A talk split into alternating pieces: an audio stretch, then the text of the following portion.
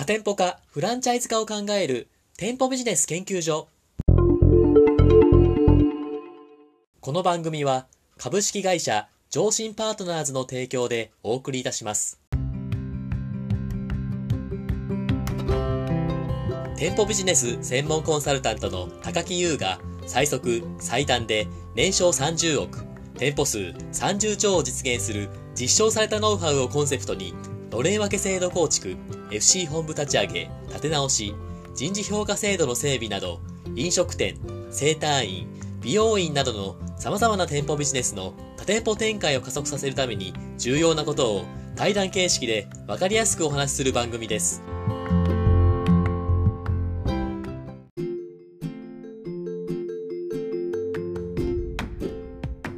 こんにちは。パーソナリティの田村陽太です。配信第7回目となりました。本番組のメインパーソナリティをご紹介します。店舗ビジネス専門コンサルタントの高木優さんです。よろしくお願いします。よろしくお願いします。高木さん、今日もこの質問に答えていただきたいと思います。はい。えーこれからフランチャイズ展開することを考えています。はい FC 展開を始めるにあたり、うんどのような点に注意すべきでしょうか教えてください。なるほど。はい。まあフランチャイズ展開する際のポイントって結構たくさんあるんですけど、はい、はい。まあその今の時代にはい。これから始めていくはい。っていうところで言うと、はい。まあ段階的にはい。拡大していく。ほうほう。まあその小さく始めて、はい。まあそのフランチャイズ展開の状況はい。に合わせて、えーはい少しずつ大きくしていくみたいな発想がはい。多分一番大事なのかなと思いますね。ああ、小さく、小さいうちから大きくしていくって、それどういう、どういうことですか？具体的に、どんなイメージですか？まあ、あのもそもそもフランチャイズシステムっていうのがはい、はい。もともとその急速にはい。多店舗展開をすることを目的にはい。導入されてるシステムなんですよね。あ、そうなんですか。そうあの直営店舗で展開していくと、はい。店舗ビジネスってこうお金を投資してはい。それを3年とか5年で回収していくわけですよ。はあ、はあ、はだから借り入れとかすると3年から5年ぐらいはその分かその返済終わんないわけじゃないですか。あ。はい、はい。でその店舗をだから展開していくとはい。その投資回収よりも速いスピードで展開していくとはい。借り入れがどんどん膨らんでいくんですよね。はあ、はでいずれ限界が来るわけですよ。あ、はい。だから1年間でその100店舗出すとかってはい。現実的に難しいわけですよ。はあ、はあ、はだけどそのフランチャイズシステムってあ。はい。その他の加盟店のお金を使うんでは例えばその1年以内に100店舗出すとかっていうのが現実的にできるわけですね。あ。可能ですと。そほうでそういうためにう。はい。フランチャイズってまずこう導入されているっていう経緯があるんですよ。ほうほうほだけどう。はい。じゃあ今の時代にはい。その急速な例えば1年間に100店舗展開とかっていうのがはい。でできるのかっていうとはい。これ現実的に難しくなってきてるんですよね。おおと言いますと、どういうことでしょうかっていうのはその、今、まあ、日本の経済っていうのははい。すごいこう豊かになってきてるわけですよね。はい、はい。でよくそのお客さんのニーズが多様化してるとかって言うじゃないですか。はい。だから居酒屋に行くって言ってもはい、はい。もう昔は、はい。まあ、いわゆるその総合居酒屋みたいなのが一つあってはい。大きいお店だったらはい。みんなそこに行くわけですよ。ああ、ワタミさんとかいろいろありますよね。そうそうそう。はい。だけど、まあ、今の時代ってはい。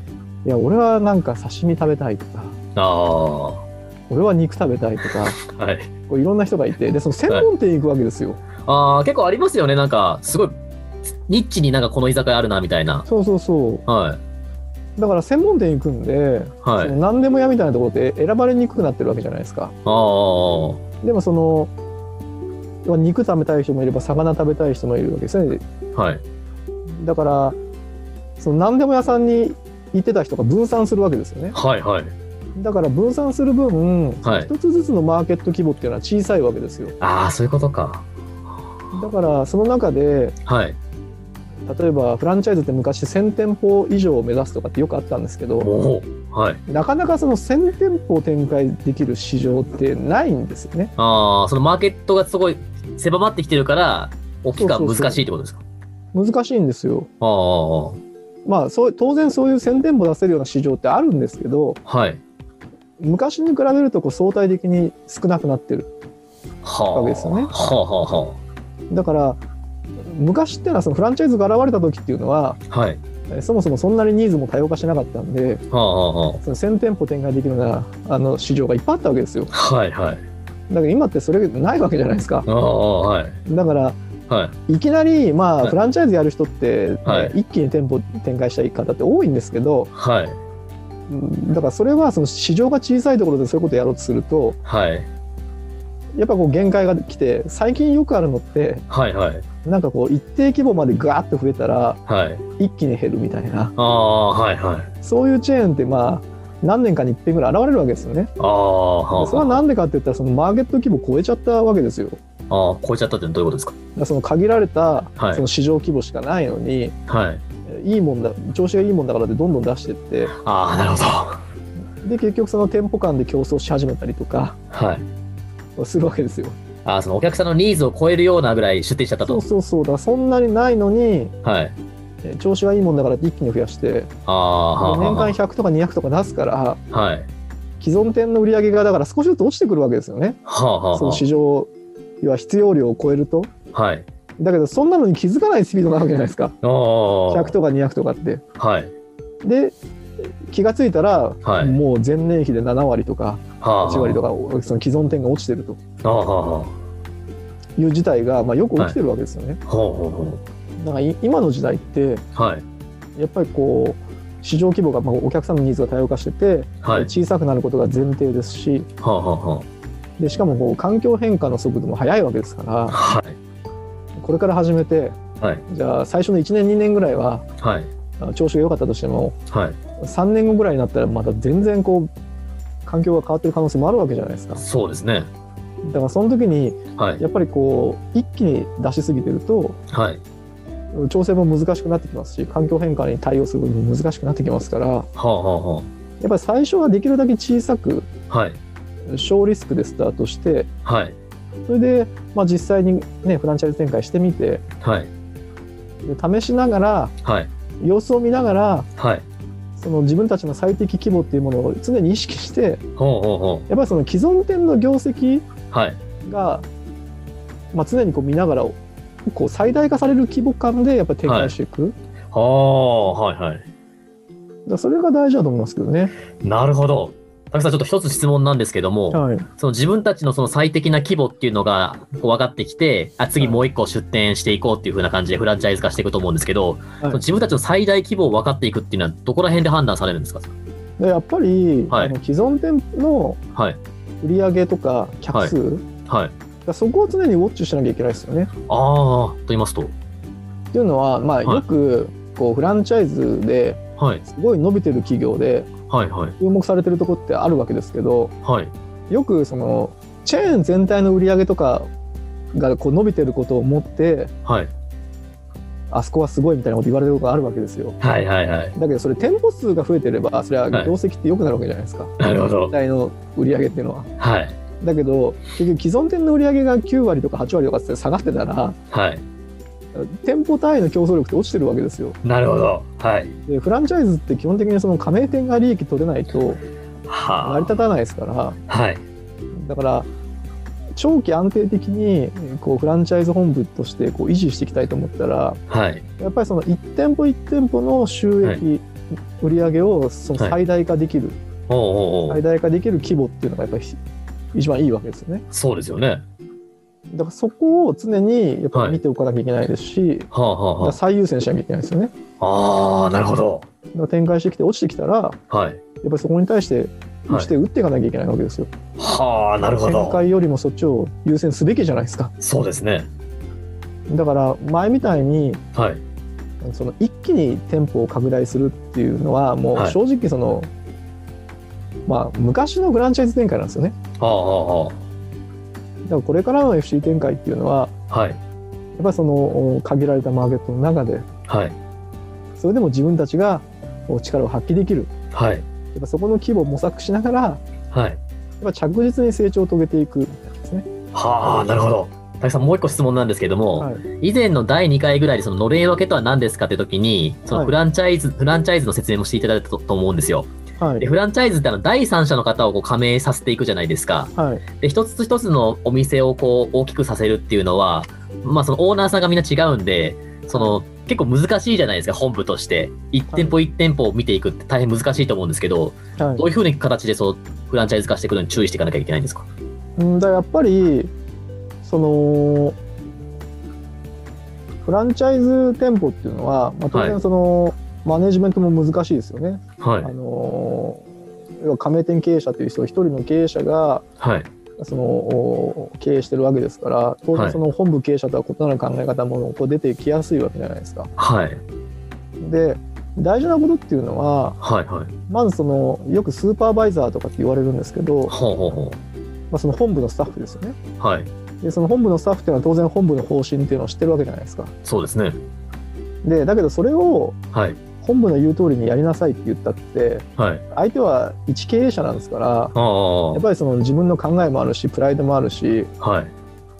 こう命令されたって指示されたって別に言う聞く必要もないですしだからなかなかこう受け止められないわけですよあ、はい。はい。だから大事なのはそのスーパーバイザーが、はい。まあ、あの本部の方針とかちゃんと理解してはい。それを加盟店に伝えることではあるんですけどやっぱりその相手のねう。はい。考えとかっていうのも尊重しなきゃいけないですよね、ほう。はい。そういったものをちゃんとスーパーバイザーが受け止めた上ではい。向き合ってはい。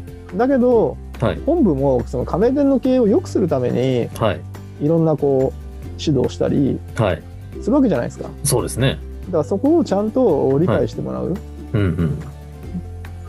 らそこは大切ですよね、なるほど。もう一個質問なんですけど、はい例えばそのフランチャイズの一経営者の方と、その本部の意向もあるじゃないですか。はいでその間に立つスーパーバイザーってすごい大変だと思うんですけども、はい、ちょっとここのタイトルにちょっとそぐわないかもしれないですけど、そのスーパーバイザーとしての役割っていうのは何が一番大事なんですか、はい、本部にも立たなきゃいけない、FC のその経営者にも立たなきゃいけない、間の仕事じゃないですか。うん、何が一番大事なんですか？スーパーバイザーははい。本部の側ですからはい。結局本部がチェーン全体を良くするためのはい。方針立てるわけですよはでそれをやっぱりこう加盟店にちゃんと理解してもらわなきゃいけないわけですよあ。はい。だけどやっぱりその加盟店がはいさっきお話しした通り、はいそれにすぐ賛同するっていうことはないですしはい。要は加盟店もいろんな状況ありますからはい。その特定の加盟店にとっては本部の施策がはい。マイナスになる可能性もあるわけじゃないですか、ああ、そうですよね。だからやっぱりそのただ命令するだけではなくてはい。本部と加盟店のはいスーパーバイザーが間に立って、はい。結局そこをコーディネートすることですよね。ああ、はあ、はあ、はあ。コーディネートというと、うん。当然その本部が、言ってることっていうのは、はい。聞いてもらわなきゃいけないわけですよ。いや、そうですよね。経営者の方に。だけど、はい。その例えばさっき特定の店舗だとマイナスになることもあるみたいなお話しましたけどはい。はい。そういった例えばその現場の声をちゃんとその SV が吸い上げて、はあ、は本部にきっちり上げてあ。はい例。えばそのお本部の回答みたいなものをちゃんと戻すとかですねはい。そこがこう良くない SV だとはい。あーなんかうるせえこと言ってるから、とりあはい。えずそこなんとか乗り切ろうみたいなので こう任したりするわけですよ。はい。はいでこういうことをするとはい。その本部と加盟店の間をコーディネートできてないじゃないですか。そうですね。そこがやっぱりこうお互い信頼関係持てるようにできるかどうかって結局その間に立ってるスーパーバイザーがどんな姿勢で加盟店に臨むかでもうそれしかないじゃないですか。そうですね。日々接している人と人との関係なんですから。はい。だからやっぱそこのそのスーパーバイザーの姿勢次第ですよ。ああ、なるほど。そういうとこやっぱ本部として教育していくべきってことなんですね、スーパーバイザーをね。そう。だまあそれがね、あのはいめちゃくちゃ難しいことではあるんですけどね。あ、じゃあこれはまた別の機会にまたお話しいただけるといいですね。最後にあの、高木さん何か最後に付け加えで何かありますでしょうか？まあまあ今ね、えー段階的にはいフ。ランチャイズ展開を、まあ、ししてったらいいんじゃないですかみたいなお話をしましたけれどもそうですね。あのさっき、ね、顧客ニーズが多様化してるみたいなお話しましたけどはい。その他にもやっぱり理由ってあって。一つはそのフランチャイズ本部間での競争っていうのも結構厳しくなってってるんですよね。あ、そうなんですか。フランチャイズ本部時代っていうのはすごい増えてるんですよ。おーだから当然そのマーケット規模もはい。お小さくなっててその展開できる余地というのも少なくなってるんですけど、はい。展開をし始めたところではい。要はそのフランチャイズ本部間での加盟店獲得競争っていうのも厳しくなっててはあ、はあはやっぱり昔と比べるとあ、はい。その加盟店を集めること自体が難しくなってきてるんですよねほうほだからそういう観点で考えてもう。はい。やっぱりそのいきなり大規模な投資をして一気に展開しようとかっていうのははい。加盟店が集まらなかったらそれ無駄になるわけですからそうですね。らそういう意味でもやっぱりその段階的に展開していく、はあ、はそんなところを持っていただけるといいのかなと思いますね。あ。なるほど。なんかこの加盟店の獲得についてのなんか OFC 本部のなんかお話っていうのをまた今度ね聞きたいなと思いますので、はい、またの別の機会にまたお話できたらと思います。今はい、日はいい話聞けました。ありがとうございます。ありがとうはい、ありがとうございました。ございました。